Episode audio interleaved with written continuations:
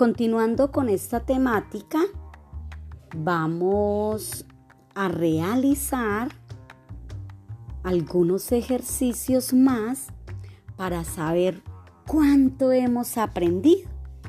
Y vamos a separar en sílabas las palabras ausente, periódico, camión y pedal.